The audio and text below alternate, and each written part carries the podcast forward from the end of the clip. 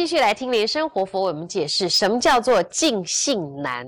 那我们再跟大家这个谈这个尽性，对佛要有尽性，对法要有尽性，对自己的师父也要有尽性，但是不容易，难免会起疑心。我再举几个简单例子。啊，有一次啊，我去餐厅吃饭，走出门，外面很冷，我就讲了一句：“哎呦，今天好冷，今天好冷。”这个弟子心里难免也会起疑心，就这样一句话而已。他在旁边就讲了：“哎，师尊不是有着火吗？啊，有着火吗？哎，这一句啊，这就是一个问号啊，问号。”哦，天气冷我都不可以讲了。我看到天气好冷哦，这个下雪，我还想好热哦，我要讲好热。为什么？因为你有着火，你不能讲冷哎。你一讲冷的话，人家就心里想：卢师尊不是修行有着火吗？哪里会感觉到冷？事实上，有时候冷也是难免的。你衣服穿的单薄啊。啊，我脚上没有穿袜子啊，头上刚好理的光光啊，一出来哦，刚好吹到凉风，哇，今天好冷，寒很寒，着火也要慢慢起来啊，不是是天天这样子很很旺的，对不对？所以这个弟子也是难免难免，这这只是举这个一个例子。再说呢。好像我我带了这个表啊，啊上发条上上上，嗯，好的表不一定准，这个表不准。我说这个表不准，我这一句话一讲，弟子也难免起一念的。卢师尊还要看什么表？卢师尊旁边有护法，我起床的时候会跟我讲起床，有时候会跟我讲几点呢？所以不用表，所以我讲这个表啊，这个。啊，现在几问人家现在几点呢？哎，你怎么问我呢？你问护法就可以了，护法会告诉你几点的。啊，这个也是一个疑念呢，就是一个一个问号就起来了。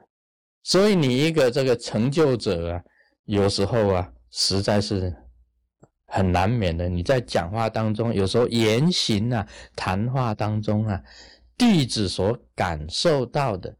有时候会升起一念，会升起一念，这个只是一种小事，像感冒，那大家都有，大家都会感冒的，卢世尊也会感冒，我也会啊，只是比较少，比较少，应该感冒的时候就感冒，不应该感冒的时候就不会感冒。但是你感冒了，这个弟子也会起一念呢，你不是修成金刚不坏身吗？既然是金刚不坏啊，就不会生锈。既然不会生锈，就是硬邦邦啊！啊，怎么可以流鼻涕？怎么可以打喷嚏？怎么可以咳嗽？这个问题就来了啊！密教啊，修身呐，啊，全身都是气呀，这细菌一进来就嘣就弹走了。你怎么可以让细菌进来欺负你呢？啊，这也是一个问题。但是百密啊，总有一疏。百密的时候啊，你没有。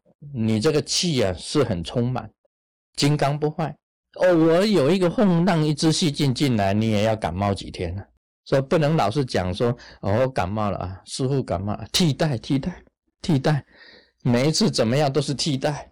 那你们呢？你们感冒了，你们就不是替代啊？只有师傅是替代，不能这样子。弱体是弱体啊，总是有他的这个这个软弱的地方。所以应该圆满修正的佛，是本身讲起来啊，是他本身的一种结圆满的一种觉悟，是内在的，内在它本身放光，它的智慧圆满，它的成就圆满，它能够领悟到这个宇宙的真理，它的言行之间呢流露一种自然、一种真理的一种一种法味。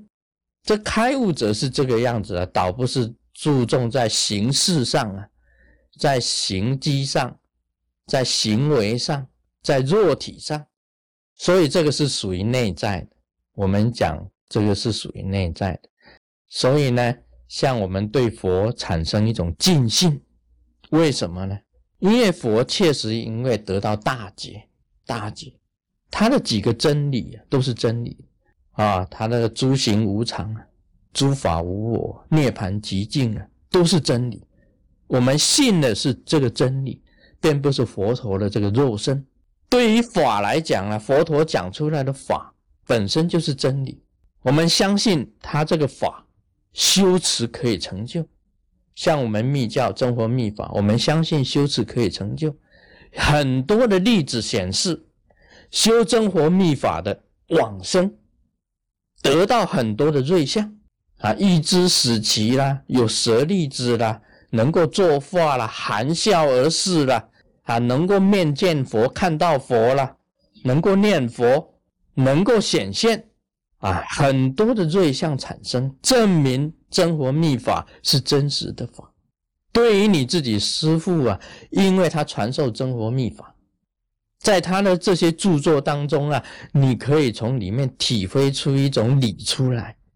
只要他本身说的是佛理，是佛的教化，是合于三法印的，只要能够对众生有益的，你就要产生尽信啊，不能因为这个小的这些你就退了啊。啊，就产生疑念，所以这个疑念呢，当然众生是难免有，众疑念众生是一定有的，但是你必须要好像用这个这个理智上跟你的智慧本身去判断，也就是所谓的开悟，所谓的觉悟，是内在的放光，是内在的放光，是对众生有益的。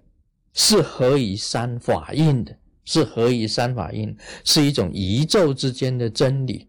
那么你再再看看弟子，很多真佛中的弟弟子都往生了，都有相应，这个你就要产生尽心，因为他们只有修真佛密法，他们就往生，就有瑞相。那这个你就要信，你那些好像是说那些疑念啊，你就可以打消。